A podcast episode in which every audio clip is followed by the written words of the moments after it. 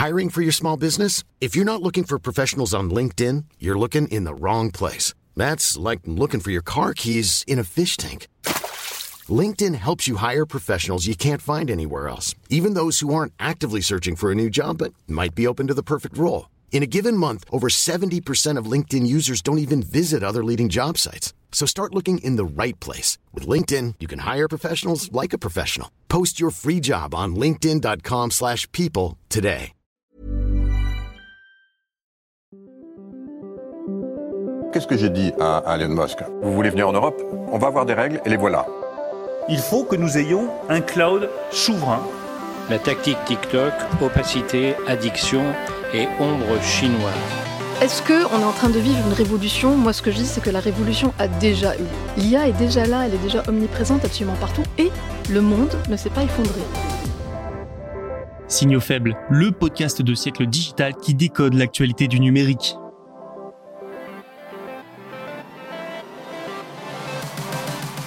Bonjour à toutes et à tous, bienvenue dans cet épisode du 22 janvier 2024. Voyons les actualités dont nous allons parler aujourd'hui. La FDJ s'apprête à mettre la main sur le suédois Kindred, qui est notamment la maison mère d'Unibet. Intelligence artificielle ensuite avec Sam Altman qui tente de trouver des fonds pour un réseau d'usines de puces. Toujours dans l'IA, des experts de Google DeepMind seraient sur le point de quitter l'entreprise pour lancer une start-up concurrente. Nous terminerons avec Nokia qui va quitter sa co-entreprise avec Huawei, une conséquence des tensions entre la Chine et les États-Unis. Voilà en résumé pour le programme du jour, alors on commence sans plus attendre par l'acquisition de Kindred par la FDJ. Bonne écoute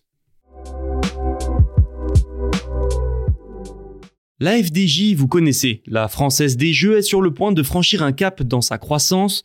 La société va entamer une OPA sur l'ensemble du capital de Kindred. Pour faire plus simple, le groupe français va déposer une offre de rachat de l'ensemble de la société selon le communiqué du 21 janvier de cette dernière. Le montant devrait lui atteindre les 2,6 milliards de dollars. Kindred, c'est une entreprise suédoise cotée au Nasdaq de Stockholm. Elle détient neuf marques, notamment Unibet, célèbre site de paris en ligne. Kindred est ainsi l'un des géants mondiaux des jeux en ligne. Si la FDJ parvient bien à le racheter, ça va tout simplement créer un géant européen du secteur. Pour la FDJ, c'est déjà un palier important vu la taille de Kindred. Ensuite, le groupe suédois dispose d'une forte présence internationale avec des sites de jeux en ligne comme Maria Casino ou bingo.com. Il est présent en Europe bien sûr, mais aussi en Amérique du Nord et en Australie. La FDJ va donc pouvoir étendre sa présence à l'étranger avec ce rachat, ça va lui offrir de nouvelles opportunités internationales. Rien qu'Unibet est présent dans 100 pays et compte 8 millions de clients. Kindred va aussi permettre à la FDJ de mettre un pied dans le secteur des casinos en ligne, interdit en France mais autorisé ailleurs en Europe. Et puis si un jour c'est autorisé en France, comme ça la Française des Jeux aura un avantage stratégique pour développer la filière. Du côté de Kindred, c'est le Wall Street Journal qui nous donne des précisions. L'entreprise était de plus en plus sous pression du fonds Corvex Management. Ce dernier actionnaire de Kindred a poussé le conseil d'administration à envisager une vente. À l'heure actuelle, l'opération est, je cite, recommandée à l'unanimité par le conseil d'administration de Kindred. Mais revenons sur la FDJ. Le rachat confirme également ses ambitions. La Française des Jeux a été privatisée en 2019. Elle est dirigée par Stéphane Palaise et depuis a multiplié les rachats, une manière de diversifier ses activités et ses revenus. The Turf ou encore PLI sont par exemple tombés dans le giron du groupe Tricolore, Paris sportifs, technologie, services de paiement et bientôt les casinos en ligne, la FDJ multiplie les marchés et ça ne semble pas près de s'arrêter. Le groupe affirme par ailleurs qu'il va devenir, grâce à cette acquisition, le troisième opérateur du secteur des paris sportifs et des jeux en ligne en concurrence dans l'Hexagone. Ce secteur devrait d'ailleurs représenter 19% du produit brut des jeux de la société contre 2 petits pourcents aujourd'hui. Sam Altman a un nouveau grand projet et il cherche de l'argent pour le concrétiser. Le papa d'OpenAI et de ChatGPT est en discussion avec plusieurs investisseurs et fabricants de puces. Il veut créer un réseau d'usines de puces pour intelligence artificielle et évidemment y fabriquer des puces. Derrière, le but de ce nouveau projet, c'est subvenir aux besoins d'OpenAI en puces et de réduire sa dépendance à certaines sociétés comme Nvidia. Il ne faut pas oublier une chose. Avec la course mondiale à l'IA, et les avancées technologiques. Le besoin en puces dédiées ne fait qu'augmenter. On peut même dire qu'il explose.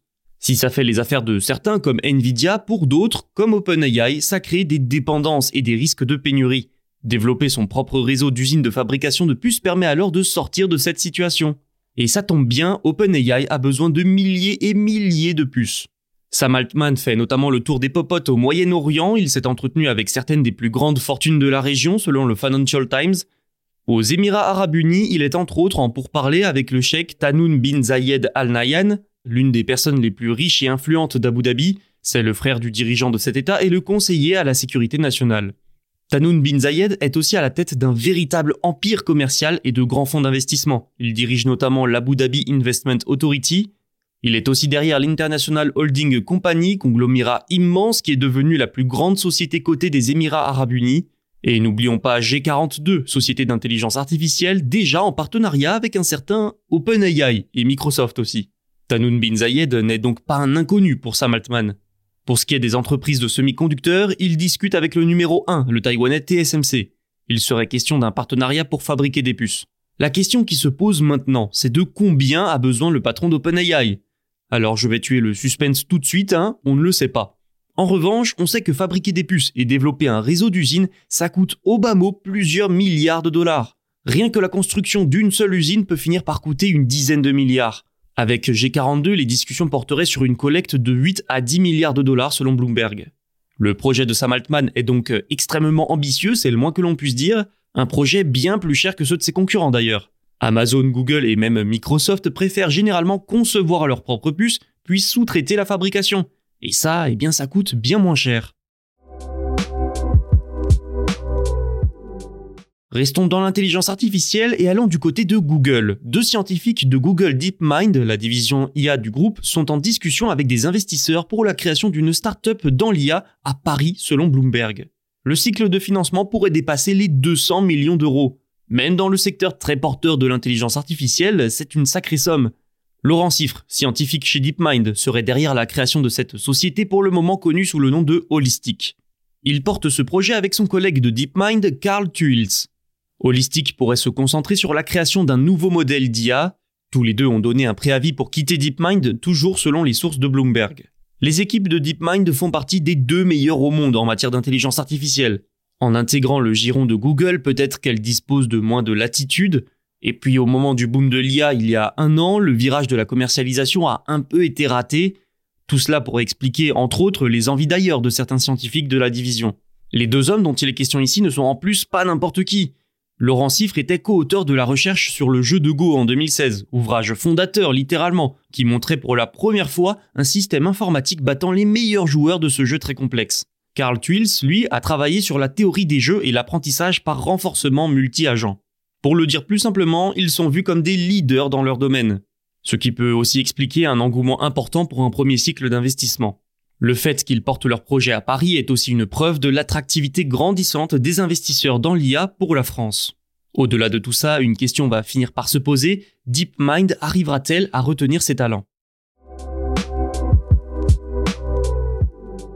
Fin de l'histoire entre Nokia et Huawei. Le géant finlandais a trouvé des acheteurs pour sa participation majoritaire dans sa co-entreprise avec Huawei, TD Tech. Un projet d'accord avait échoué l'an passé à cause de l'opposition du chinois. Selon le dernier accord, TD Tech sera contrôlé par Huawei et un groupe d'entités, dont Chengdu Gaoxin Jikui Technology, détenue par le gouvernement. La société de capital risque Wagai fait également partie de ces entités d'après un document publié vendredi par l'administration d'État pour la régulation du marché.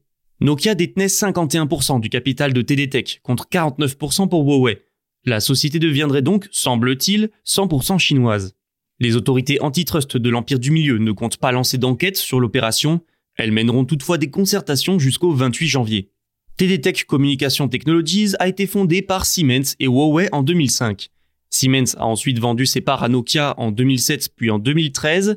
Elle compte plus de 1200 employés et est implantée dans trois secteurs, les réseaux publics, les réseaux privés et les terminaux de sécurité. Elle est surtout connue pour ses équipements de communication sans fil 4G et 5G. Son portefeuille de clients compte aujourd'hui 8 millions d'industriels dans 100 pays selon son site. Le départ de Nokia de cette coentreprise est avant tout le symbole des tensions entre les États-Unis et ses alliés et la Chine. Cette opération, c'est aussi une bonne nouvelle pour Huawei qui va pouvoir se servir de la société pour mieux surmonter les sanctions américaines. Cet épisode est maintenant terminé, merci de l'avoir écouté, n'oubliez pas de vous abonner. On se retrouve dès demain pour de nouveaux signaux faibles, et en attendant, retrouvez tous nos podcasts sur siècledigital.fr et sur les plateformes de streaming. Mom deserves the best, and there's no better place to shop for Mother's Day than Whole Foods Market. They're your destination for unbeatable savings, from premium gifts to show-stopping flowers and irresistible desserts. Start by saving 33% with Prime on all body care and candles. Then get a 15-stem bunch of tulips for just $9.99 each with Prime. Round out Mom's menu with festive rosé, irresistible berry chantilly cake, and more special treats. Come celebrate Mother's Day at Whole Foods Market.